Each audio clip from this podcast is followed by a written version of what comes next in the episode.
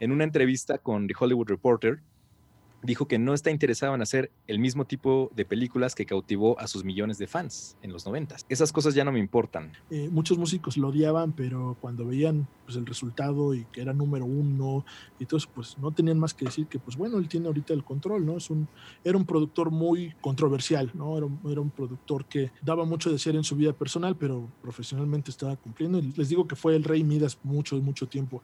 Eh, nunca pudo formar amistades a largo plazo y también atormentado por su dislexia, nunca fue bueno en la escuela.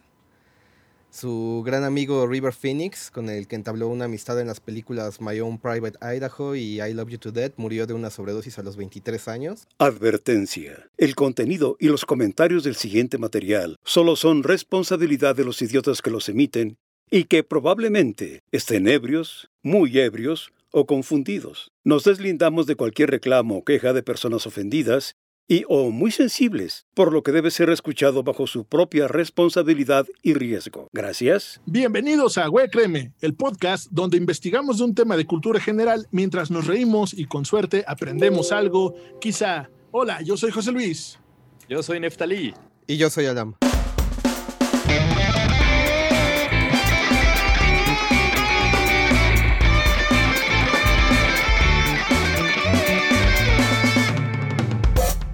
¿Cómo están, muchachos? ¿Todo bien? ¿Todo bien por acá?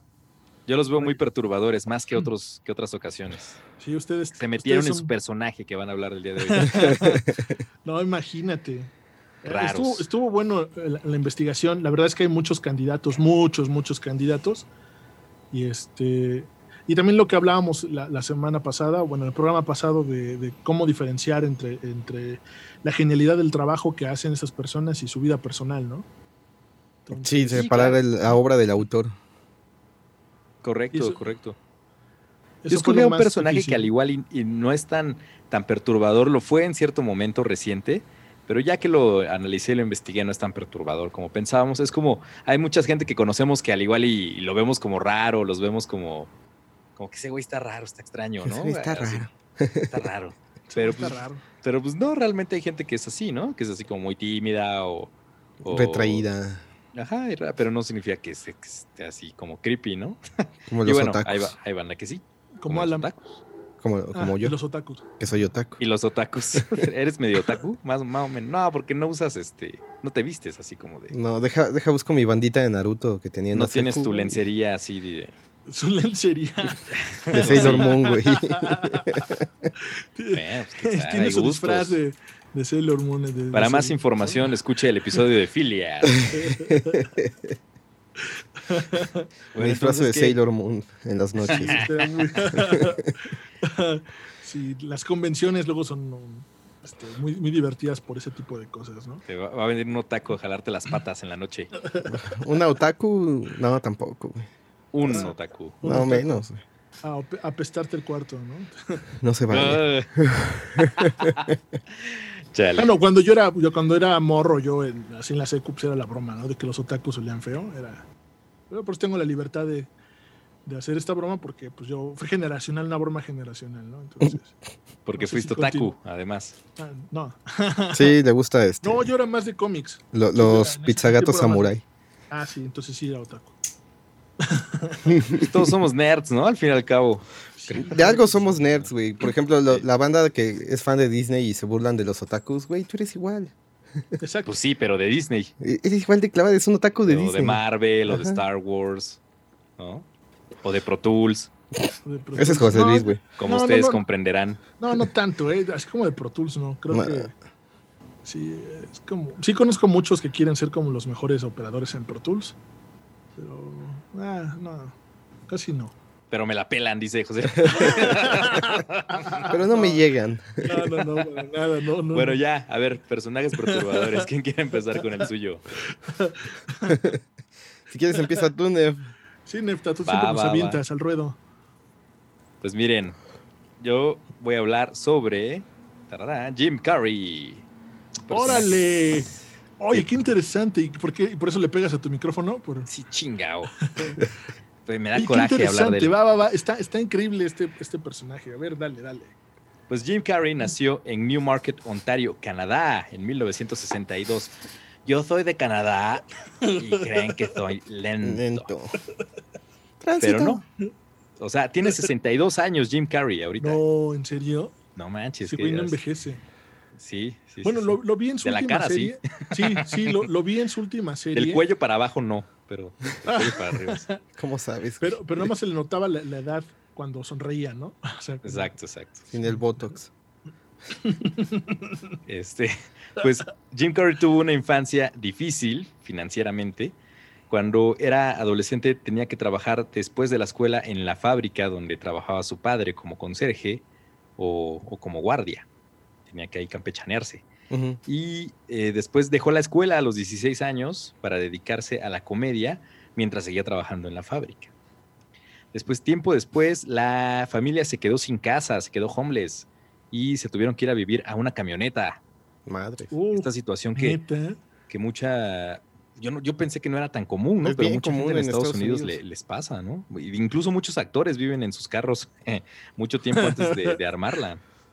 ¿Sí o no, Miguel León? Ah, Una vez que Miguel León llegó con su cartón de huevos y su gallina, güey desde Catepec.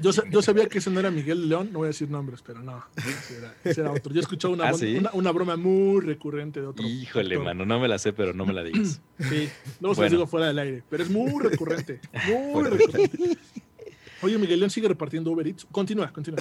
Bueno, no es su armadura de los caballeros del zodiaco. ah, donde saca el café de Starbucks y todo eso, ¿no?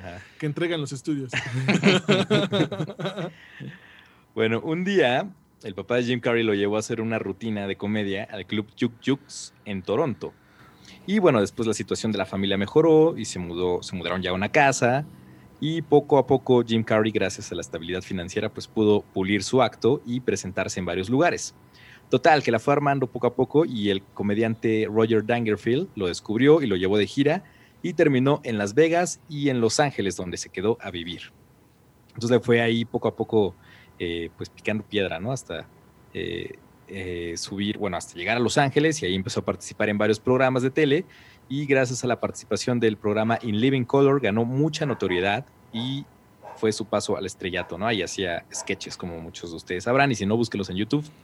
Lo cual decían como el hombre de las mil caras, ¿no? Que podía hacer mil caras.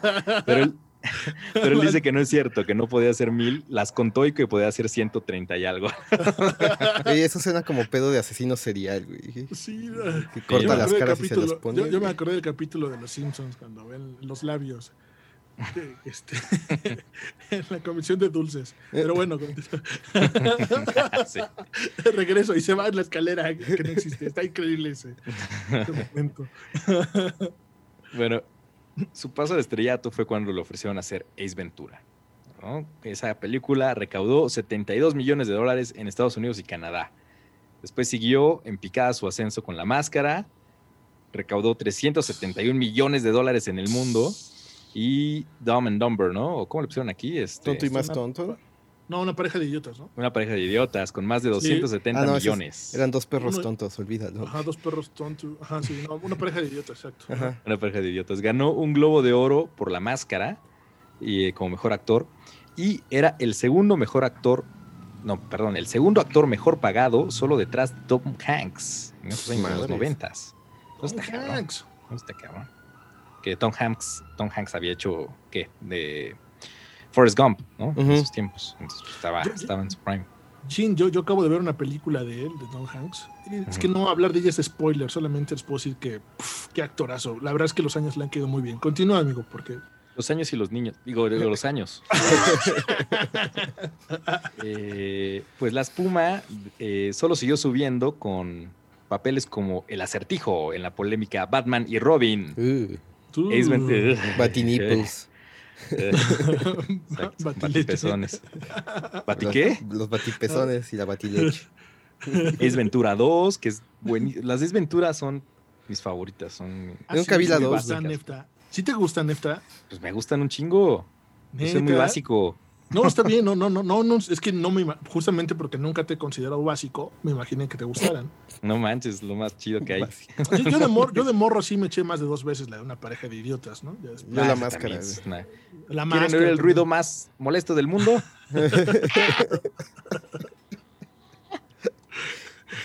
El mm. supresor de, audio estuvo buenísimo, parece que te censuró.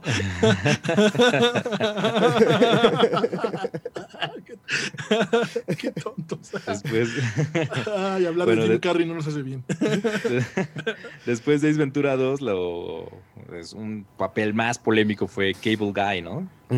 Eh, ah, el hombre cable. ¿Qué, ¿Qué pedo con eso? Bueno, como, como igual en Los Simpsons, ¿no? Así casi arruinas la carrera de Jim Carrey, maldito. Madriéndose el guion. La dirigió Ben Stiller, ¿no? Esa película, qué horror. Es que bueno, bueno no entremos ahí. Es como de culto, ¿no? Hay una, hay una bueno, es, es, polémica, digamos que es polémica ya. Y pues papeles como Mentiroso, Mentiroso, ¿no? Que también es eh, muy, muy buena. Sí, sí, sí. Una comedia. Eh, de esas este, básicas también, ¿no? Pero había algo que nadie veía en Jim Carrey era algo que estaba aprisionado dentro de él, según yo, y que no podía mostrar. Una tristeza y un secreto que fue plasmado en su siguiente película. Ahora, esto, esto yo se los digo también como, como mi opinión y mi perspectiva y lo que yo he visto y leído. Entonces, puede ser que no sea así, puede ser que, esté equivocado, pero Truman Show mm. fue una película en la que eh, James Carrey fue nominado como mejor actor de drama en los Globos de Oro y fue otra maquinita de hacer dinero con 264 millones de dólares, con un presupuesto de 60. Uy. 60, entonces imagínense. Casi cuádruple. Y, es, una, es una película muy eh, referente a la cultura gringa, o sea, porque la verdad es que si tú la ves sin estar como un poco empapado de lo que está pasando, pues no la entiendes tanto, es entretenida, pero cuando empiezas a investigar, ¿no? Acerca del personaje del que están hablando, y sí, sí, y, o sea, ya me pasó que yo vi un documental de él, como hizo la película, no te voy a adelantar nada. Y ya cuando empecé a ver como las cosas este, reales de este actor y dices, hijo de su madre, o sea, lo mega, super, mega interpretó. Claro. O sea, lo mega estudió, así como Marcha Parro Pedro Infante. es chiste, es súper, es chiste, es chiste. Está igualito, idéntico. Ah, perdón, Jim Carrey. Continúa pues la crítica justo pudo ver el talento histriónico de Carrie, no solo en la comedia, sino también en el drama. Un drama, pues metaficcional, si lo queremos ver así, en el que vemos el sentir de Carrie ante la fama, atrapado en un mundo ficticio, plástico, demasiado perfecto y que no se siente real para él. Y no, no hablamos del mundo de Truman, sino del mundo de Hollywood que había aprisionado a Jim Carrey. Encasillado. Después, Después siguió con éxitos como Irene y yo y mi otro yo, que es la vaca, en extremo. la vaca que no muere. Me, me acuerdo a Willy, güey. Tuve que darle 17 balazos. Eh, y bueno, si lo queremos ver así, también podemos ver en esa película las múltiples facetas de Carrie, ¿no? La cara que mostraba al público y su verdadero sentir. Eh, el Grinch, también, otra película que, lo hizo muy bien, eh, Todopoderoso, eh, etc. Em, otra película que demuestra mucho su, pues, cómo, cómo iba su vida era Man on the Moon. Fue la oportunidad de Carrie de meterse en la piel de un personaje tan fascinante y tan extraño como Andy Kaufman. Sí, justo lo que te decía, ¿no? Ajá. Sí, era, esa, la que yo te decía, claro. Ah, exacto, vamos a hablar del documental. Eh, bueno, Andy Kaufman era un cómico que usaba algo así como la anticomedia para sus shows.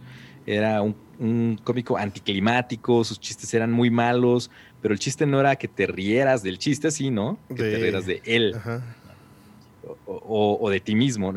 Muy extraño, un personaje muy, muy fascinante, Andy Kaufman. Y bueno, si no han visto esta película, ya se tardaron, Man on the Moon. En el documental del 2017, que se llama Jim and Andy, Jim y Andy, se mm. puede observar la metamorfosis de Jim en su idea de Andy Kaufman. Al igual no era el Andy Kaufman verdadero, pero era su idea de Andy Kaufman. Claro. Y no salió del papel en toda la filmación. Fue algo, bueno, él es un actor de método de por sí, pero aquí sí se... Se, se, voló la barda. Se pasó, se voló la barda porque no salió en todos los meses que, filmaron. Siempre fue Andy Kaufman, no era Jim Carrey. Eh, incluso hablaba con el papá de Kaufman como si fuera su propio hijo. Y su papá dice en el documental que veía a Andy en Jim Carrey y hablaba con él así como si cuando hablaba con su hijo, hablaba igual con Jim Carrey. era algo bien raro, ¿no? Para el papá, pero que después se acostumbró. y se peleaban y todo. Es un documental increíble. Y bueno, y ahí pueden ver, de ahí saqué mucho esta idea de lo que le estoy hablando y de que por qué pensábamos que, Jim Carrey se volvió loco, ¿no? Es lo que se decía. Eh, bueno, llegó también un parteaguas de su carrera con Eternal Sunshine of the Spotless Mind, que en español, ¿cómo es? Eterno resplandor. De una mente sin recuerdos. De una mente sin recuerdos. Exactamente. Donde su actuación mostró a un Joel Barish devastado y muy real. ¿no? La misma esencia y sentir que Carrie estaba pasando en ese momento. ¿no? De esta, no sé si la han visto esta película, querido público, Más ustedes, pero ah. ¿quién no le ha roto el corazón, no? es que esa escena en el pasillo de los departamentos eh, está increíble el nivel de actuación que, estaba manejando Jim Carrey durante esa escena, pero yo no sabía que él lo estaba pasando en la vida real. Oh. Pues en su momento cuando lo vi. Justo lo que mi, teoría es que, cada película, bueno, también se menciona en el documental, en cada película eh, que interpretó Carrey era como una faceta de su vida, sin querer, ¿no? Eh, en Jim Carrey, en Jim Carrey, en Ace Ventura, era este güey súper payaso, súper histrónico que venía de la tele eh, y que quería romper como, como con el estereotipo del héroe, ¿no? Del héroe así perfecto. Entonces, por eso era Ace Ventura. Eh, con Cable Guy, este güey raro, ¿no? Que antisocial, que no encaja. con Dumb and Dumber, pues igual es parte como, como es Ventura también. La máscara es esta máscara que él se tenía que poner ante los demás, porque realmente no era así. Entonces, eh, todas las películas han sido como un poquito mm, eh, cómo es él, ¿no? cómo, es él realmente, y pues eso lo aprovecha, pues, y, por eso lo hizo también en estas películas, ¿no? Eh, como actor. Porque pues, no, no actuaba mucho. bueno, es lo que dicen que hacen los actores, ¿no? Pues que usan un poco de ti para, para darle al personaje, ¿no? El método Stravinsky. No, Stanislavski, Stravinsky es otro. Stanislavski. Pero es peligroso el método Stanislavski, dicen, porque también te puedes, te pueden ocasionar problemas ahí psicológicos. Pues sí, ¿no? O sea, de clavarte tanto. Bueno, en fin. Eh, esta película le valió nominaciones para mejor actor en los Globos de Oro y los BAFTA. Eh, hay otra película que no he visto que se llama I Love You Philip Morris del 2009, que dicen que también su actuación es increíble. ¿Ustedes la han visto esa? No, no. Que es con este Ivan McGregor. Bueno, ahí se las dejo también, que es muy buena. ¿Con qué no que Es de unos presos que se enamoran. se dan sus besos. eh, en la montaña, pero en la cárcel. Ajá, ándale. Es como trabajar en doblaje. Pero es, una película biográfica, es de la vida real. También. Editor operador. También el doblaje. Romance en la oficina. Exacto. Este... Tenemos que hablar de tus retakes. Director operador. Exacto. Nada, nada más. Así pasa. Ah, ¿Sí? nada más me acuerdo de, cierto director y José Luis. Ah. ah, sí. en algún momento me tocó grabar una de estas series de RuPaul. Ah, ya. Con, el señor Mainardo. Ah, claro. Bueno, pero RuPaul, ¿de qué es? ¿De qué, de qué va eh, RuPaul? de, este, es un drag queen, así súper reconocido. Entonces tiene un reality show donde pues, pues, entran varios chavos queriendo ser drag queens, ¿no? Pero pero este, me acuerdo mucho que me tocó trabajar con el señor Mainardo en, eso y este, y los actores llegaban a loquear, así, todos los actores que fueron invitados, todos loquearon, todos, así, pero así, locas, locas, locas. Entonces el señor Mainardo realmente en un momento tenía que como contenerlos y decía, no, espérate, es que son drag queens, no son locas. Cálmate, cálmate, ¿no? ya, te proyectaste mucho. Sí, ya, ya, ya estuvo, ya bájate, ya bájale, porque sí es drag queen, pero no es loca. Luego estaba... de hecho, estaba súper exagerado el doblaje. Nos veías el original y. Pues, sí, no, pero la verdad es que lo que hizo el señor Mainardo sí fue como contener mucho. Esa temporada, creo que es la 9, creo que quedó bastante bien por eso. Pero, pero el, que hacía la mezcla luego se asomaba por la ventana, nos veía grabando y decía, güey, es que luego los veo agarrándose de las manos. ¿no? ¿Cómo que el señor Mainardo y yo? Están grabando quién sabe qué cosas. pero lo divertido es que sí, todos los actores loqueaban así, bien chido. No digan que no. no digan que no. Saludo a Johnny Torres, que era la voz en ese tiempo de, de RuPaul. bueno, en el 2013 apareció Kikas 2. Eh, hay una historia de la cual él se arrepiente de haber participado en esta película o de promoverla, porque pasaron los tiroteos de Sandy Hook, una, escuela en Estados Unidos, de los múltiples tiroteos que hay allá, y pues decía que no podía apoyar ese nivel de violencia, ¿no? Ni podía tener eso en su conciencia. Ahora, ¿qué pasó? ¿Qué pasó? ¿Por qué dicen que se volvió loco Jim Carrey? ¿Por qué eh, se convirtió en este viejo loco barbón que veíamos hace unos años hmm. y, que hablaba de teorías de la conspiración y de los Illuminati? y, estaba bien raras Ajá. todos pensaban que se, había pirado, ¿no? Que, pero pero súper inteligente, o sea, lo peor de todo es que es muy inteligente. Que decía cosas que tenían sentido, al fin y al cabo. bueno, ¿qué pasó? Hubo dos cosas que contribuyeron a generar ese rechazo a la fama que, le afectaba. Eh, por un lado, el interés mediático que afectaba a su hija, Jane Carey, y por otro lado, el suicidio de su exnovia, Catriona White, en 2015. Sobre su hija, dijo que eh, debía ser terriblemente difícil para ella eh, encontrarse a sí misma en una posición en la que estaba definida por quién era su padre, ¿no? Nada más. Entonces eso, eso le afectaba eh, a él también, ¿no? Entonces por eso se, alejó. Y bueno, lo otro, el suicidio de su exnovia, eh, pues fue muy feo porque eh, incluso lo demandaron a Jim Carrey, lo demandó, esta, esta chava no estaba mm, divorciada, entonces tenía un esposo legal, y el esposo demandó a Carrey pues, diciendo que le había facilitado sustancias, pastillas, para que, con las cuales pues, se suicidó. Ajá. Pues él, lo negó, obviamente dijo que no iba a caer en esas provocaciones. Eh, y fue uno de los temas que, que vetó en, unas entrevistas, lo único que no hablaba, ¿no? Em, y pues ya saben, ¿no? Los medios ahí, si alguien no quiere hablar de algo, ahí están, ahí están, ahí duro y duro. Ahí, pues con un tema de, pues, que causa morbo, ¿no? Claro. En los artículos de la prensa rosa. Eh, entonces, pues le quisieron achacar el suicidio, obviamente sufrió muchísimo por eso y en la corte se estimó el caso en enero del 2018.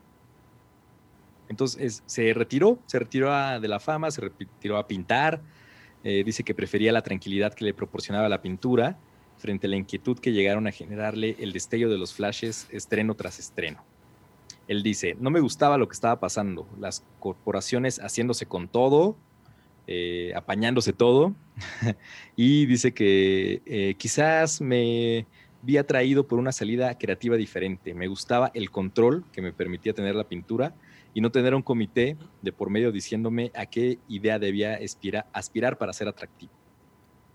Entonces, ese fue el motivo que llevó a Curry a mantenerse alejado de Hollywood durante muchos años y añadió que no ha vuelto de la misma manera, ¿no? que ya no es el mismo em, eh, pequeño Jim ahí sin saber qué hacer de colgado de, de flotando en el espacio, ¿no? Así perdido. Ahorita, de hecho, ya, ya ha vuelto. Em, ha hecho al doctor Robotnik en Sonic, obviamente, junto con el talentoso Luisito Comunica. Sí, claro. Eh, que es la voz más de Sonic. la voz de Sonic, obviamente. Dicen que actuaron, que se vieron en, el estudio. Sí, se nota, ¿eh? Sí, vino a grabar. muy sí, bien. claro. de cómico, cómico. Claro, sí se nota la preparación. Como Jordi Rosado se reunía con Gabriel García Márquez, igual. Sí, claro, escribir qué ¿no? Como se hace. sí, colegas libro, al Un café de la Condesa. Que dicen que intercambiaban cartas, ¿no? Sí, claro. Sí, sí, sí, sí, sí, tenían una relación epistolar. Ajá, exacto. Es correcto. Eh, totalmente.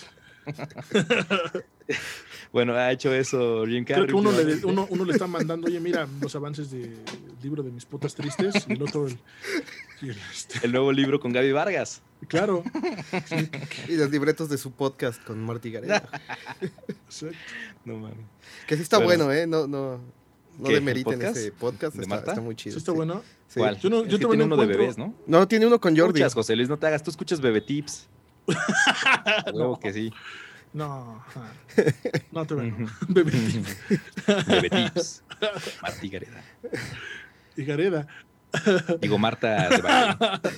Y Marta y Gareda, como, como, como bebé. Especial. Como bebé. Y Marta y Gareda enseñando, Haciendo sonidos de enseñando cómo lactar. Ah, qué, qué, qué, feo eres. Ay, no, eso está muy fuerte, mano. Bueno, Oye, ya. Pero, bueno, ahí si encuentran estas cartas, pues ahí me las pasan. Estaría bastante interesante. Ajá, Muy interesante. Van a quedar para la historia ahí en el. Ahí donde guardan las de Cortázar en Houston, igual. Sí, exacto.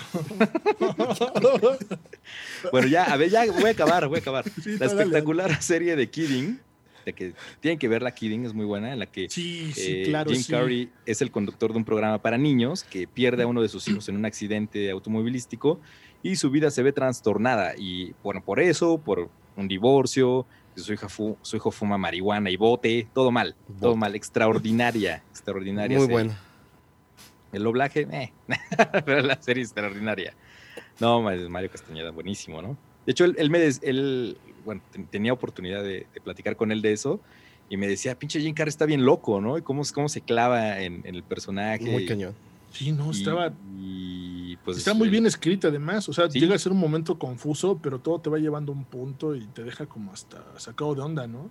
yo me acuerdo que acababan los capítulos cuando los veía, sí me quedaba como sacado de onda. No la terminé. ¿Qué pasó ahí? No, buenísima. Yo, yo terminé, bueno, llegué hasta la segunda temporada, el final de temporada sí está... ¿Qué onda, no? Sí, o sea, te hace pensar, es una de esas series que te hace pensar y que faltan mucho, ¿no? Ahora. Sí. yo creo. Porque aparte ese em, final habla de, de, la donación de órganos. No les voy a contar mucho, es spoiler, pero tiene que ver con, con donación de órganos. Está padre. no os voy a contar mucho, pero se muere y dona sus órganos. No, no, él no. lo abren y le manosean el corazón. Exacto. Y la cosa se atoró en mi reloj. Pero del último que ha hecho es eso y su divertida caracterización de Joe Biden en Saturday Night Live. Sí, claro, claro, no lo acabo de ver. Sí, sí, tópala. Muy bueno. Recientemente sacó su libro Jim Carrey, Memorias y Desinformación, en el que amplía su perspectiva sobre el artificio de la celebridad y la naturaleza del ser basado en su experiencia al saltar a la fama. Justo estas cosas que él piensa que, que la fama es un constructo, ¿no? Que no le da nada, ni te da felicidad, ni te da nada. O sea, él, él llegó a esa conclusión y por eso era un poco depresivo, era un poco, se hizo un poco extraño, ¿no? Un poco solitario pero no era que, estuviera loco o que... Porque te saca mucho de onda la imagen del Jim Carrey de Ace Ventura, ¿no? De la máscara. Y después esta imagen de Jim Carrey así serio, solitario. Pero pues no, es que eh, así es él realmente y, lo que él dice es que pues, no hay pedo, ¿no? o sea, claro. pues tú eres así. En una entrevista con The Hollywood Reporter, dijo que no está interesado en hacer el mismo tipo de películas que cautivó a sus millones de fans en los noventas, ni le importan los intereses del mercado. Dice, cuando escucho que la gente eh, comenta, Jim Carrey ya no es chistoso, esas cosas ya no me importan. Para, em, porque es como si hoy yo fuera a hacer un experimento. Y si lo disfrutas, qué bien. Y si no, pues también. Ya habrá otro experimento mañana. Es lo que él dice. Es, muy difícil que la gente te no te relacione con algo, ¿no? O sea, por ejemplo, pues, siempre van a relacionar a Jimmy Carrey con las películas de comedia, ¿no? Y que era el chistosito y que además era muy bueno para hacer reír, ¿no? Bueno, sí. Sí, o sea, en estos programas en vivo que hacen los gringos, la verdad tenía una facilidad increíble para improvisar, o sea, toda la gente siempre lo va a relacionar con eso y mientras él se va poniendo más serio, pues no lo van a perdonar. Es muy, muy, muy, muy de la cultura eso, ¿no? Es como cuando a John Lennon en una película que decía John Lennon contra Norteamérica, creo que se llama, una señora le recrimina, ¿no? Está una escena donde una señora le recrimina que, que ella ya no lo quiere porque él, ella, él ya no es un Beatle, ¿no? Y le dijo, es que entienda eso, señora, yo ya no soy, ya no, ya, no existen los Beatles, ya no, ajá, ya no soy un adolescente, ¿no? Ahora ya tengo este, pues otras causas por cuál pelear. Ya pasaron muchos años, la, pues misma cultura está cambiando. O sea, tu país está en guerra ahorita por lo de, Vietnam y, y, usted más está pensando en los Beatles. O sea, sí, ya no sé las canciones románticas. ¿no? Exacto, She Loved You, ¿no? Exacto, ¿no? Entonces es como que, pues lo mismo es el peso de este hombre, ¿no? Que sí. no lo perdonan, ¿no? como Amar Chaparro si no hace Pedro Infante, o sea. pues no, ¿cómo? Tiene que ser él. Claro, claro. Es igualito, Alejandro Fernández siendo Zapata, güey. Exacto. Ah, Alejandro Fernández. Sí, sí, sí. Igualito, idéntico. Como dos gotas de agua, güey. O Cristian Castro, también. Con su banda de metal, güey. Ah, sí, claro. Bien raro, le gusta Tool. Tiene tatuado así el logo de Tool en la espalda. Oye, ese hubiera sido un buen personaje, ¿no? Perturbador. Cristian Castro. Porque nadie se les ocurrió. Sí, perturbador realmente. Ah, ¿eh? Hay nacionales muy buenos, pero sí, creo que Mm. Ahí para la otra. Ahí para la vuelta, no traigo. Ahí para la vuelta, joven. Bueno, entonces, ¿quién, a ver, ¿quién sigue? Ya, yo terminé con Jim Carrey. No, no resultó tan perturbador como les decía. No, ¿cómo no? La, verdad es que sí. sí sufre como depresión. Perturbador, yo creo que perturbador la gente, ¿no? Que lo rodea. o sea, como su entorno, el entorno tóxico de Hollywood, ¿no? En este documental de Jimmy y Andy, sí lo, sí lo presenta como perturbador, ah, ¿no? Más bien el proceso lo, lo, lo, presentan hasta como con cierto morbo, ¿no? claro. creo, creo que lo único que estaba haciendo el señor era pues, su chamba, ser estriónico, ¿no? Pues, sí, claro. en su favor, yo creo que él diría que no era él, que era Andy Kaufman. Exacto, ¿no? Y era su proceso creativo, a final de cuentas, ¿no? Pero sí. pero sí es como bien este, perturbador para una persona como nosotros. Que estamos pues, No nos dedicamos a eso, ¿no? Sí, exacto. Órale, qué loco, imagínate, o sea, andar viendo todas las películas de Pedro Infante. Oh, que la No, que la. Para aprenderte el personaje. a ver, siguiente personaje. Pueden escoger entre un actor o un músico o un productor. ¿Qué prefieren? ¿De qué? Para hablar del siguiente personaje. No, pues yo, yo hablo de, yo hablo de un productor músico. A ver. Este, perturbador. Pero no sé si Alan me, me, ceda la palabra. No. Esto la fue palabra tiene Alan, perdone usted. Perdón, continúa, amigo. Se acabó el podcast. Me voy. Me voy. No, sí, vas. Dale. Baba. Yo voy a hablar del mismísimo Phil Spector. Se los debía, pues, del programa donde lo mencioné. Este, híjole, un personajazo, pero personajazo. Y su conclusión está súper aterradora. Eh, Harvey Phil Spector eh, nace en Nueva York el 26 de diciembre de 1940. Es un músico y productor estadounidense conocido sobre todo por su técnica del muro del sonido. Ahorita hablo un poco de eso. Él grabó, por ejemplo, a los Beach Boys, a los Beatles, a Tina Turner, produjo a, Elvis Presley, a decir Elvis Crespo, con su éxito Bésame. está, está, perro Elvis Crespo. Ahí nomás, ahí nomás, ¿eh? o sea, puro, puro gigante de la industria. Allí de la cueva. creador de Moderato. no, no, no. A las Natalias. A las Natalias. No, simplemente, o sea, para, para que se den una, una idea de, las, de, de, la calidad de productor que estamos hablando, este hombre en algún momento fue considerado el rey Midas de la producción porque todo lo que tocaba lo convertía en oro. El señor produjo la canción de Imagina de John Lennon. Be My Baby. Ajá, de? Imagina. Imagina como esa mera. No, este eh, Be My Baby de Ronettes que se la cantó aquí en español la Baby Batis, ¿no? Tú serás mi baby. Que, que dice una frase así épica, baby, de mi alma, baby de mi alma, así dice la canción. Este, es que el Javier no le decía nada, ¿no? El Javier tenía que decirle, oye, oye, oye, Carolita, compórtate. no, es el primer éxito de la Baby Batis, no, pero en español, pero no, la hizo en inglés, además la compuso. Este, mm. The Iker and Tina Turner hizo el Motown de River Deep Mountain High, por ejemplo. Eh, otras de, de sus canciones así. Eh, perdón, ¿es del sonido Motown? ¿Es lo mismo? No, no, cruzó, cruzó la frontera, ¿eh? Porque, o sea, el señor hizo muchísimas cosas. Pero estoy hablando de las canciones que produjo, o sea, era el rey Midas.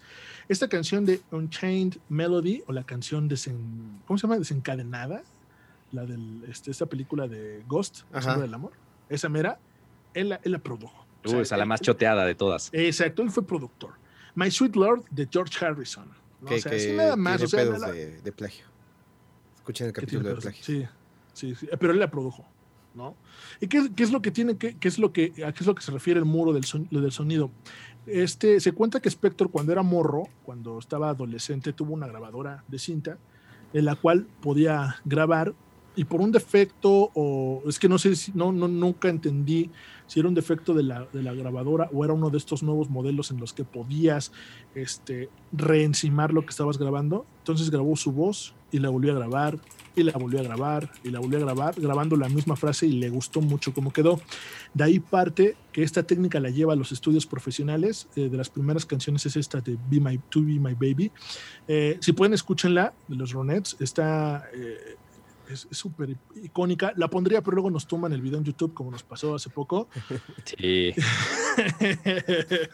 vimos que no podemos poner canciones de los Beatles. No. Todo lo demás sí. No sabíamos, no sabíamos. Pensábamos que se podía, o sea, es lógico. ni siquiera es culpa de Michael Jackson porque ya está muerto. Sí, no, no, no sé quién se quedó los derechos. Paul McCartney, ¿no? Muchos, no, muchos las, las, las, recuperó Paul McCartney hace unos años. Ok. Sí, hizo una inversión sota, sí, claro. Ya regresaron a Paul McCartney a. Estaba más chido con Apple. Sí, pues sí, estaban ahí congeladas. Este, pues, pero, son de McCartney, güey. bueno, este. Ah, Yoko no, Yoko no también ya. Sí, sí. Entonces, era, era grabar. Este hombre lo que hace es grabar todos los instrumentos una y otra y otra y otra y otra y otra y otra y otra y otra y otra y otra y otra y otra vez. Y lo digo así porque en verdad eran procesos larguísimos. Los músicos que trabajaron con él hablaban de, de que eran sesiones cansadísimas y súper fastidiosas. Estamos hablando de que en, los 60, 70, donde la industria musical era como medio express, pero necesitabas músicos súper, súper buenos. En Netflix había un documental que ahorita no me acuerdo cómo se llama, acerca de esos músicos de sesión, que eran excelentes músicos que llegaban, grababan y se iban y viajaban a otro lugar, iban, llegaban, grababan, o sea, casi, casi los responsables de todos los, los éxitos de los 60. Entonces imagínate que los estuvieras grabando más de 12, 15, 20 veces la misma parte. ¿No? Entonces, eh, eh, y además lo grababan encima, encima, encima, encima, entonces ibas haciendo como un, un, este, un montón de, de, de, colas eh, armónicas o sea, de, cada instrumento y parecía que tenía una reverberación, pero muy particular. En la canción de Imagine de John Lennon escuchamos el piano, parece que tiene una reverberación. No, lo que pasa es que fue grabado muchas veces.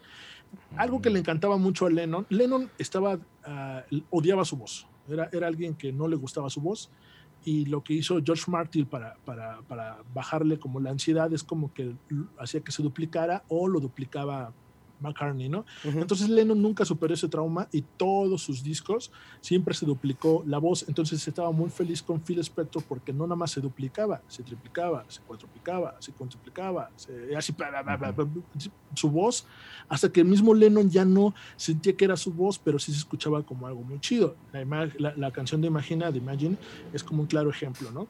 Eh, de lo que, lo que el proceso de, de Phil Spector. Pero además de que los tenía los músicos grabando una y otra, y otra vez, como les he contado, también era una persona muy volátil, era, este, llegó como a desquiciarse y además tenía acceso a las armas, tenía permiso para andar.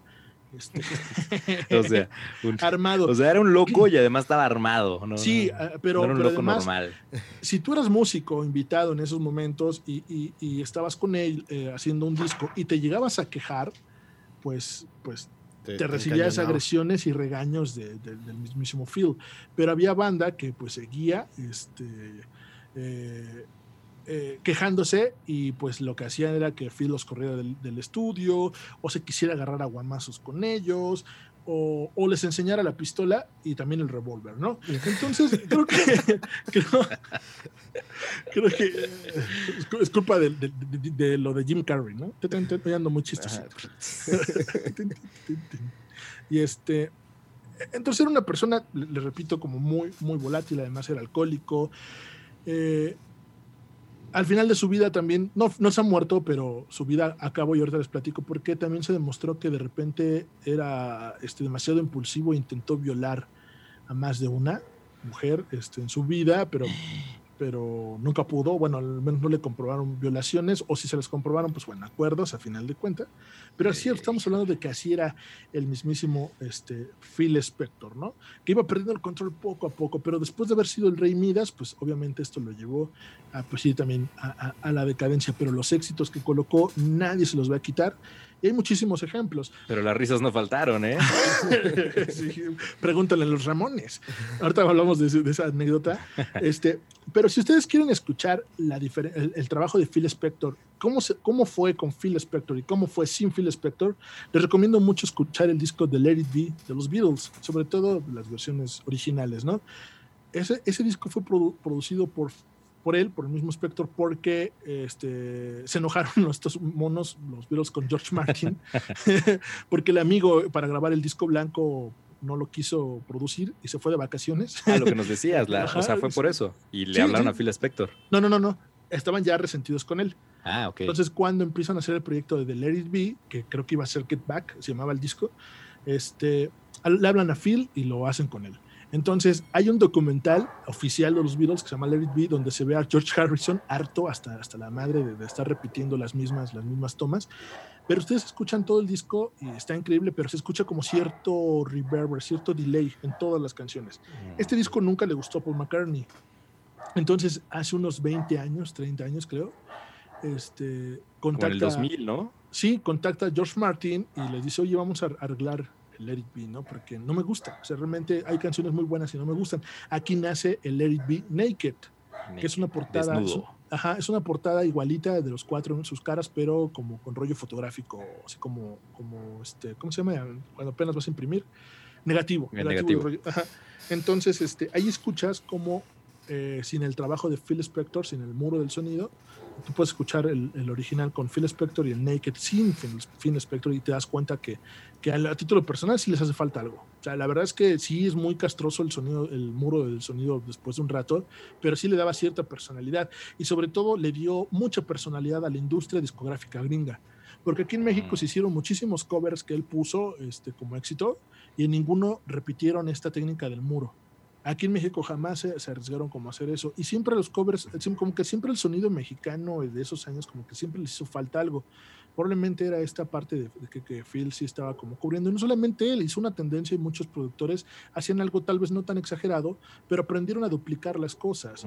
Entonces. Hizo ya que con más cuerpo, más. ya con más cuerpo, ¿no? Entonces también probablemente las mezclas gringas siempre fueron muy diferentes a las de nosotros, por, por decir algo, o este, pues por este tipo de detalles, ¿no?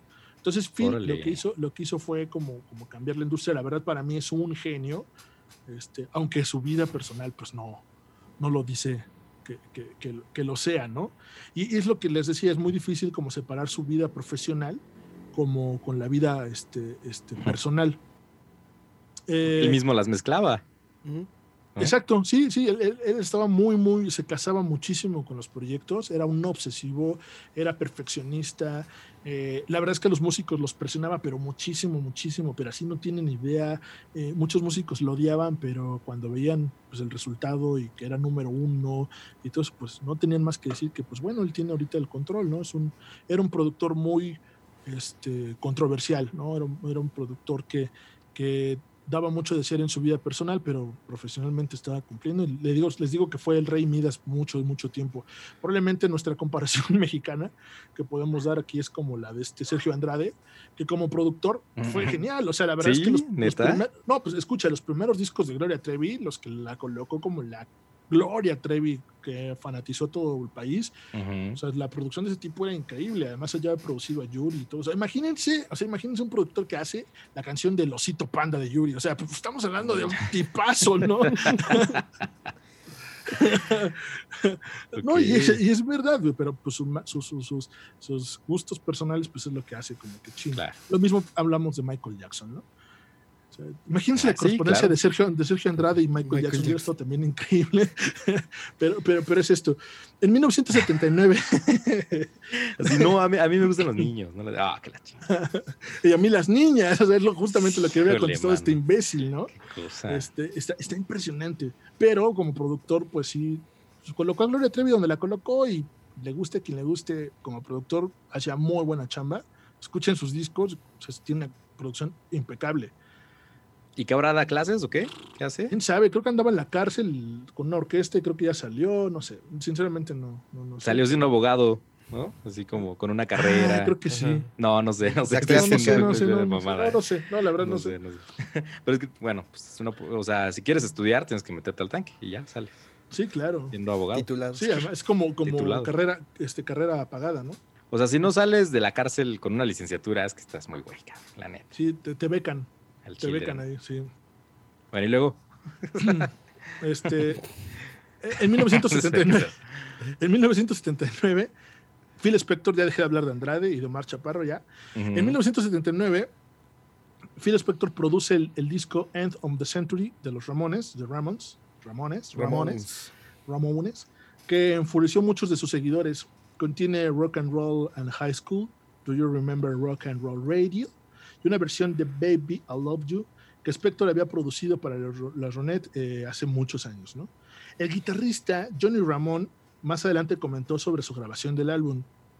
realmente funcionaba con canciones lentas como Danny Says, como con el material más fuerte. Eh, con el material más fuerte no funcionaba tanto. Eh, Didi Ramón afirmó que Spector les había amenazado con la pistola para que siguieran grabando. en serio, eh, eh, comentaba que, o sea, él dijo que, que, los amenazaba y dio a entender que les ponía la pistola en la cabeza para que este para que estuvieran grabando. O sea les ponía o, sea, o si no les ponía la pistola en la cabeza los apuntaba. De que con ese miedo estaban grabando no no, pues ya con esas condiciones, pues sí. Imagínense esos chicos por las buenas. Así esos chicos punks, así que, que, que, que, con toda la filosofía de vida que traían esos años, pues siendo amedrentados por un pues, señor armado, ¿no? Sin embargo, en el ¿quién, eres, ¿Quién es el punk aquí? Sin embargo, en el 2008, Didi Ramón, eh, no es cierto, perdón, eh, me perdí, Joey, Tommy de Agostino. Joey. Ah, sí, sí, sí, perdón, perdón, perdón, perdón. En el, en el, en el, este, en el 2008, en el 2008 eh, Marty Ramón dijo, las armas estaban ahí, pero él tenía una licencia de armas. Nunca nos mantuvo como rehenes. Podía habernos, eh, nos podíamos haber ido en cualquier momento. En el 2008 desmiente este, este gran rumor que, que, la verdad, pues hasta la fecha sigue y a nadie le interesó lo que dijo este hombre, Marty Ramón, porque pues la leyenda la leyenda sigue, ¿no? Exacto, print the legend. Pero es que además muchos hablan de, que Spector, Spector, tenía una manía. Eh, en, inglés en inglés y en español su traducción la encontré como juego de pistola. Así, que, así el juego de, ajá, pero yo no sé si era como una ruleta rusa. La cosa es que el, el, desgraciado se ponía a jugar con medio mundo eso. Dicen que para que John Lennon recuperara eh, las cintas de su disco Rock and Roll, le aventó, o sea, hizo un juego con él. Yo me imagino que es como una ruleta rusa. O sea, que ¿Juego de pistola? Ajá. Ajá. Y entonces, o sea, que, que, Lennon tuvo que jugar para, para, para este, para recuperar sus cintas, porque él fue el ah. productor. Que, que, estaba aterrado, ¿no? O sea, entonces, esto lo, cuenta un biógrafo de, Lennon y, en varios sitios lo encuentran. O sea, es como muy que, Lennon estaba aterrado. Eh, y pero además que jugaba con, mucho con eso. Eh, suponen que de ahí este Didi Ramón pues sacó como esta, esta historia, ¿no? De que los amenazaba. se supone que tal vez pues también jugó con él. Así, la ruleta rusa, ¿no? Que es poner una bala, darle vuelta al cartucho Ah, al revólver y, este, a ver si tocaba, ¿no? Y, de aquí, y, de aquí viene, y de aquí viene algo, pues, pues también muy, muy, muy triste, ¿no? En el 2003, eh, en febrero, el 3 de febrero del 2003, se encontró el cadáver de la actriz de 40 años, Lana Clark Carlson, en la mansión de, en Alabama, eh, California, de Spector. El cuerpo se encontraba desplomado en una silla y tenía una herida en la bala en la boca era una actriz de serie B, o sea, una actriz que, pues estaba como apenas en el ascenso, era, era camarera del famoso lugar Blues House, es donde, eh, encargada del, área VIP, es donde conoce a Spector, y este hombre la invita a su casa, la convence a invitar a su casa, y el, aquí un personaje que juega un papel muy importante en el juicio es el chofer de Spector, un, brasileño. Eh, ahorita, ahorita les doy el el nombre se llamaba este hombre de Sousa, solamente me acuerdo que era de Sousa.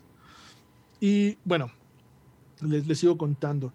Eh, en julio de 2003, Spector declaró en la revista Skir Magazine que ella se suicidó, que fue un suicidio accidental, que ella fue la que besó la pistola. Entonces aquí viene justamente Eso suena muy pues, mal. pues, este juego, este juego, ¿no? Este juego ah, de, ruleta rusa, porque además fue un argumento ¿no? de, su defensa. Spector permaneció en libertad bajo fianza de un millón de dólares hasta que comenzó el juicio el 19 de marzo del 2007. El juez permitió que las sesiones del juicio fueran televisadas. E, e, el 26 de septiembre del 2007 el juicio fue declarado nulo después de que los 12 miembros del jurado no fueran capaces de alcanzar el veredicto a quedarse de 10 a 2. O sea, que no alcanzaran a ser, eh, ponerse de acuerdo, ¿no?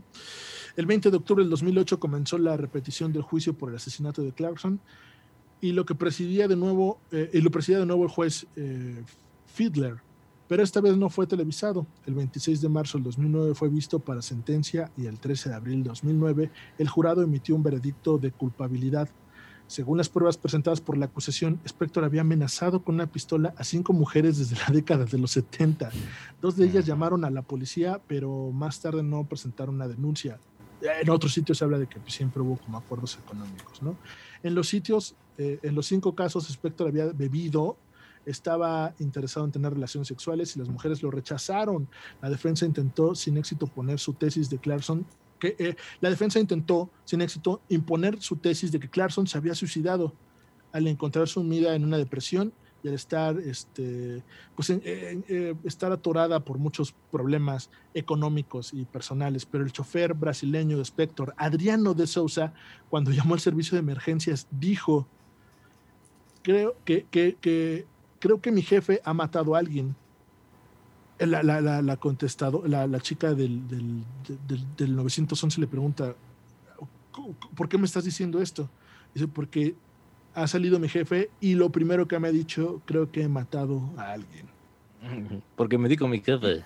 Y eh, este, este hombre era brasileño y no hablaba bien el inglés, entonces también trataron de, de, justificar pues que había sido un, una barrera. Este, una, que había sido una, confusión, pero, pero pues no pudieron este, comprobar, este, pues nada. Por último, pues, pues este la, mató, la mató él, tal cual. Sí, pues lo declaran este, culpable. Entonces su juego, su juego era al igual y bueno, no sé, no sé qué significa como juego de pistolas, pero al igual era como sacarla y amedrentar, eh, amedrentarte, ¿no? Puede ser. O, te, digo, este, ruleta rusa. Especie, pues, quién sabe. Bueno, y luego, pero el caso es que la mató la mató y lo declaran culpable. Este hombre en el 2028 puede pedir su, su salida, pero pues ya va a tener 88 años, entonces... Pues sigue en el tanque, Phil Spector. Sigue en el tanque y se está volviendo, está muy enfermo. Sus abogados han pedido que lo dejen salir, pero pues no, no lo van a, a proceder. Si ustedes pueden ver las fotos de Phil Spector como es, como es su persona, se van a, se van a impactar. un pelote, ¿no? sí, no. Como de Bob Ross. Y, cada vez que le toman una foto, las caras que hace, ¿no? Está, increíble. Ya por, por, último, para terminar, les voy a contar un poquito de su personalidad en el momento de grabaciones. Esto es contado por uno de los biógrafos de, John Lennon, los de los más importantes, este, que con eh, apellido Bladney, John Bladney. Eh, dice, durante las sesiones, estamos hablando del disco Rock and Roll de 1900 73. Durante una de las sesiones, Spector apareció vestido de cirujano y portando una pistola que disparó contra el techo del estudio. Eh, eh, esto fue un hecho, y esto fue un hecho que hirió el oído de John Lennon. Los que son conocedores de John Lennon saben que el hombre sí padeció de una, de una herida de, de, oído, como que algo lo lastimó y nunca quedó como bien pues fue este el hecho, ¿no? Este que detonó este hombre en el estudio una pistola, un revólver, ¿no? En otra y aparte vestido de cirujano, ¿qué era? O sea, bien random, ¿no? O sea, eso qué. En otra ocasión, el productor vertió una botella de whisky en la mesa de mezclas, o sea, en la, en la, consola del, del, estudio AM, lo cual provocó que la compañía lo expulsara del estudio. Las sesiones fueron retomadas en Record Flan East, también ubicado en Los Ángeles, pero finalizaron de forma abrupta a los pocos días cuando Spector desapareció llevando consigo todas las cintas maestras con las grabaciones de rock and roll. Según Bladney, cuando el músico intentó contactar con él, Spector realizó una serie de afirmaciones extrañas. Primero que el estudio se había quemado, luego que tenía las cintas eh, del, escándalo, del escándalo de Watergate y que, sus y que su casa estaba rodeada, y finalmente que había estado involucrado en un accidente de coche grave. ¿no? un loquillo, un loquillo. En, el 31 de marzo de 1974, Spector sufrió un accidente de coche que lo dejó en coma, por lo que el proyecto fue archivado temporalmente. Cosa, el se quedó en coma. Con las grabaciones en posesión del productor, debido a ello, Lennon decidió viajar a Peng a Nueva York y comenzar a grabar otro álbum. Eh, poco después del comienzo de las sesiones de, de Walt Bridger, eh, el director de ARR de Capitol Record eh, recibió las cintas de Spector tras pagarle 90 eh, mil dólares y asegurarle que el 3% de las regalías de las canciones, ¿no? sí, asegurarle el 3% de las, de las, regalías. Sin embargo, en lugar de volver al proyecto original, Lennon decidió dejarlo a un lado y completar su trabajo en Waltham Bridget, eh, publicado finalmente en, en el 974, 1974. ¿no? Entonces, pero las leyendas urbanas dicen que Lennon sí negocia con, con Spector y eh, pues recuperó. Como, como, esto del juego de pistolas. ¿no? Chale. Está canijo este hombre. Y pues bueno, actualmente está en la cárcel asesinado, ah, está acusado del asesinato de esta actriz Clarence Cuando puedan échense un clavado, en verdad escuchen lo que ha hecho el hombre decir, era como muy bueno, pero, pero bueno. Pues, pues, sí, cometió un delito, ni modo. Tiene que pagar. Tambo. Pagar. Ni pedo. Ratero. Ah, no, este no es ratero. Ratero. Este no es ratero. Asesino. Exacto. Como el, como el tuerto. En la de. ¿Nosotros los pobres? Nosotros los pobres. Ustedes los ricos, ustedes los ricos, ¿no? Esa, esa. Bueno, las dos salen, uno con ojo y otro sin ojo. A ver, Alan, para terminar contigo, ¿qué tranza? No quiero. Cuéntanos, cuéntanos de otro actor loco. No, no es un actor loco, sino más bien es como su, su trágica historia. Porque él es una muy buena persona. ¿Eres chido? Sí. ¿Pero la gente no lo ve?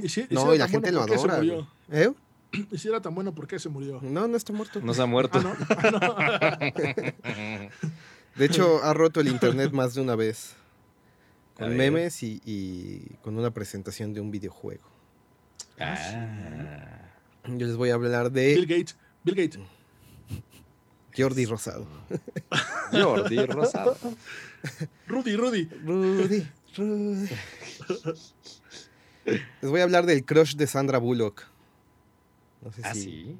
Ah, sí. supieron esa historia, está muy buena. No, desde que actuaron juntos. Desde que actuaron juntos, resultó que él tenía un crush en, Sandra Bullock. era una película que se llamaba, que era de un coche que iba a toda velocidad, ¿no? Creo que se llamaba ah. el, camión que iba a toda velocidad, es correcto, así se llamaba. El coche que no podía parar, güey. El, camión, que, no podía parar, esa, esa, el camión que no podía parar. Si paramos, explotamos.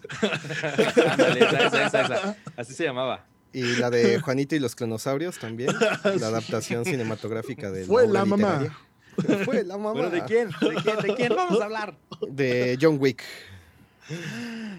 Del señor Don Neo, de Keanu Reeves. Don Neo. Wow. Así como dato para que vean que sí es buena gente. Ha comprado motos para todo el crew de sus películas. Durante un vuelo que se retrasó y los tuvieron que llevar en una van, él se fue con todos en la van y calmó los ánimos contándoles historias de, lo que ha hecho. De su éxito y su fama. su éxito y su fama. Este, tiene un chingo de dinero y lo dona. Ahorita les voy a contar porque toda esa bondad y amabilidad viene de su trágico pasado. Eh, lleno de abandono, su papá este, los dejó a la edad de los tres años eh, esto lo llevó a que tuviera muchos cambios de, escuela y de amigos por eh, los constantes y múltiples matrimonios de su madre. Eh, nunca pudo formar amistades a largo plazo y también atormentado por su dislexia, nunca fue bueno en la escuela. Su gran amigo River Phoenix, con el que entabló una amistad en las películas My Own Private Idaho y I Love You to Death, murió de una sobredosis a los 23 años. Sí, súper morro. En 1998 conoció a Jennifer Syme en una fiesta y se enamoraron los dos, cayeron rendidos. Eh, se embarazaron y estaban esperando una hija de nombre Ava Archer Reeves, que por desgracia nació muerta y se separaron por esto. Su mujer, Jennifer Syme, comenzó a trabajar como ejecutiva y asistente para Marilyn Manson y solo 18 meses después de esto murió en un accidente de auto. Puta, güey. es, la historia de Pepe el Toro, güey. No mames, le fue de la chingada. Ah, ¿no? En el 2009, en una entrevista. Aún hay más. y aún hay más. Eh, el exprimidor de jugos. Ya no tiene que exprimirlo con su ojo. ¿Hay otra forma? este. En una entrevista en el 2019 sobre todo esto dijo: Maldición, no es justo. Es absurdo. El dolor cambia de forma, pero nunca termina. Las personas tienen una idea errónea de que puedes superarlo y dicen, ya, ya se fue, ya estoy mejor. Pero se equivocan.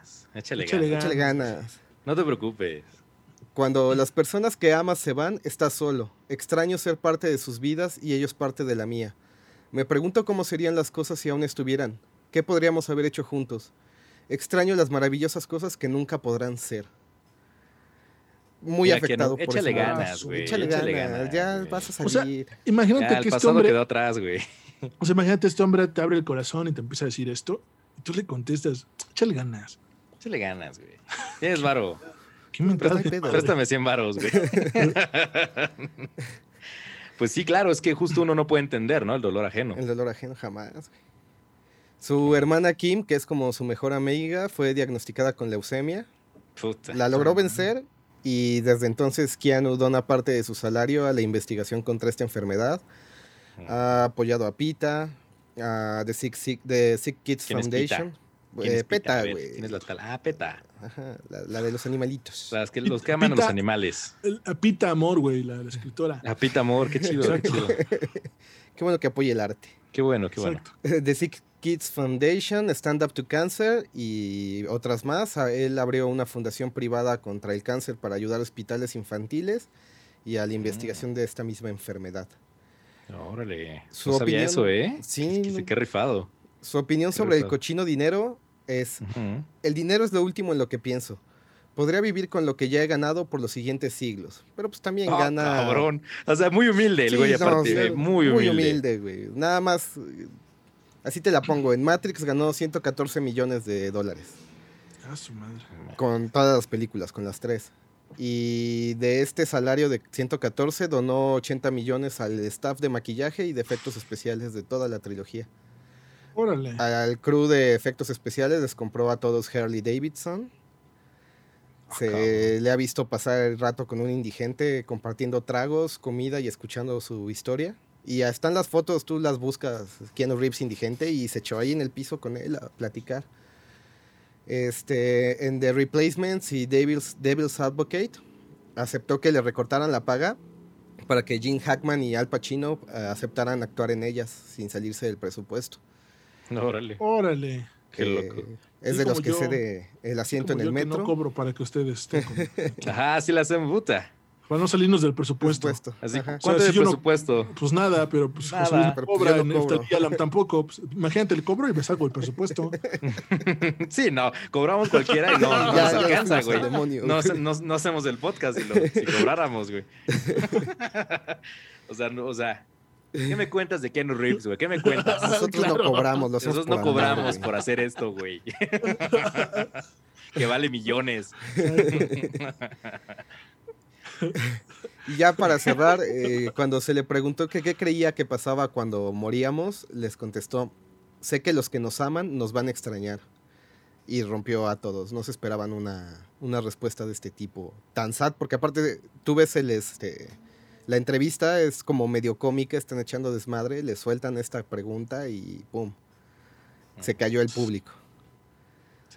Rompió el internet durante su presentación de Cyberpunk 277, que a ver si algún día sale ese juego. Está más retrasado que la fregada. Chinese Democracy. Exacto, justo pensé en lo mismo. Sí, no, no, no. Eh, lo rompió porque... O sea, él lo ah, bueno. Ajá, eh, un fan le gritó que era asombroso y Keanu pues, se chivió en el escenario y nada más pudo gritar, ustedes son asombrosos. Ah. ah. qué chido, qué chido. Se le ha hecho también meme con el Sad Keanu, no sé si llegaron a ver ese meme que está sentado en una banquita comiendo su sándwich. Sí. Eh, para las películas de John Wick tuvo entrenamiento profesional de armas, entonces realmente todo lo que ven en la peli él lo puede hacer. Y con lo que entrenó en para Neo, ¿no? Con lo que entrenó para Neo, güey. Pero no tiene permiso para armas como Phil Spector. No. es si no encañona, güey. Ha salido en Toy Story como una parodia de Evil Cannibal. Un motociclista de esos temerarios. También salió en Bob Esponja y va a salir en, en Cyberpunk. Esa es la triste historia de Keanu a grandes rasgos. Ahora no, sabía que había sufrido tanto. Sí, pero, pero cañón. Sí. Recientemente ya, ya este, consiguió una novia que la adora, pero sí se había alejado también mucho de la vida amorosa. Ya no quería nada. Nada, ya la verdad es que creo que bromeamos por la incomodidad, pero es que sí, sí está muy canijo. Pues sí, claro. Y justo eso, ¿no? Que no, a veces no entendemos, eh, como en el caso de Jim Carrey también, de no entendemos lo que pasa a una persona, ¿no? Y es muy fácil juzgarla y decir, ay, pues tú tienes millones, ¿no? Tú ganas mucho. Porque a veces se piensa que es la vida ideal, ¿no? Así armarla es hacer dinero. la fama, el éxito es hacer dinero. Pues no, ¿no? O sea, con estos casos nos damos cuenta de que, pues, aunque tengas todo el éxito del muy todo el varo, pues no necesariamente eres feliz. Sí, no, y tu vida no va a ser fácil. Claro. O sea, el éxito no, no, asegura o sea, jodido y pobre. Sí, no, peor. Es eso de, ¿qué prefieres? ¿Llorar en un yate o...? Sí. ¿De cuál prefieres? en Ecatepec. Ah. en Ecatepec, güey. y, casita de interés social, güey. Pues en el yate, güey. Pues sí. Está cabrón. En tu peda con Moet. Como White Chicken. Oh, qué la chinga. Oh, ¿Cómo sufren los White Chickens? Sí, la verdad, yo sabía más o menos que, que, sí tenía una historia triste, pero no, no tan fuerte. Simplemente lo de su hija. Y tiene su tumba, la puedes ir a visitar ahí. No recuerdo en qué parte y después su, mujer. esposa. Eh, está difícil. Una enfermedad como esa, ¿no? También. Pero pues nunca dejó de ser humilde, güey. Nunca se desquitó con nadie. Siempre conservó como su, su buen humor, digamos, y el querer ayudar. Es como decir, ah, me está yendo de la chingada, pero pues, tengo varo, voy a ayudar a que las personas no, les vaya igual que a mí. Claro. Qué padre, muy bien, muy bien. Pues acabó muy bonito este episodio. Sí. Para que tuviera una nota feliz. Porque hay esperanza. Vamos al hospital de niños. pues sí, ¿eh? Sí, y más en estos tiempos de... De, cobicho. De cobicho, de enfermedades. Oye, sí, cuídense, está ahorita bien grueso todo. Cada vez hay más cercanos, cada vez se ponen Amigos cercanos y todo, sí. Y pareciera que que nos cuidamos menos, ¿no? bueno, tengo esa percepción. Sí, pues ya la gente ya se acostumbró un poquito a la nueva normalidad, comillas, pero pues ese descuido nos lleva ni siquiera un rebrote porque aquí en el país nunca bajamos. No. Pero estamos subiendo otra vez. Pues a ver, ¿qué pasa? A ver, ya los nuestros yo del futuro nos desmentirán o nos nos darán la razón. O nos reirán de nosotros. no sé qué. Así. Ilusos, todo viene lo peor. Eso no es nada. Chale. José Luis llegando del futuro con brazo este biónico. No graben ese episodio. no saquen ese episodio, no saquen ese episodio. Esa fue la causa. ah, como el podcast de Guerra 3. Podcast de Guerra. escuché uno muy bueno, aparte de Guerra 3. Okay, ajá que sí, está buenísimo, me lo recomendó el buen Roda, saludos que nos escucha siempre, este, que se llama, en un momento se los digo, es, un, es un, podcast de Spotify, que ni modo. Paciente 63.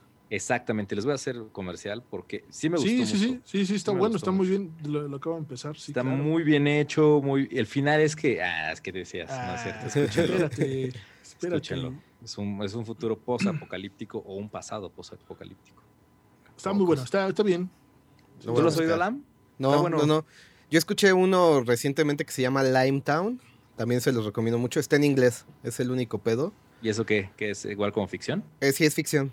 Es de una comunidad donde crean una madre para poderte comunicar sin usar la voz mentalmente. Oh. La primera temporada está buenísima, la segunda como que eh, flojearon. Pero sí está, chida. Ahí chequenlo. Y ahí sí no aplique la de ching, lo dije o lo pensé. Lo dije, no, lo pensé. La, madre. Bueno, pues muchas gracias. Ustedes, muchas muchachos. Gracias a ustedes, cuídense mucho. Esto fue Güey Creme. Esto fue Güey Creme. Yo soy Alam. Yo soy Neftalí. Yo soy José Luis. Y como siempre se nos olvida, este, nos pueden encontrar en Facebook como ah. Creme Podcast, Instagram Güey Creme Podcast y YouTube igual. Y Spotify. Chido. El, Besitos. El, arroba WC Podcast. Ah, sí, hashtag WC Podcast. Podcast de confianza. Exacto. El, podcast donde nos reímos de Omar Chaparro.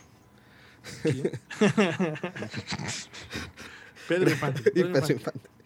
Gracias. Bye. En el próximo episodio de Güey Creme, misterio, acción, romance. Esto y más en el próximo episodio de Güey Creme.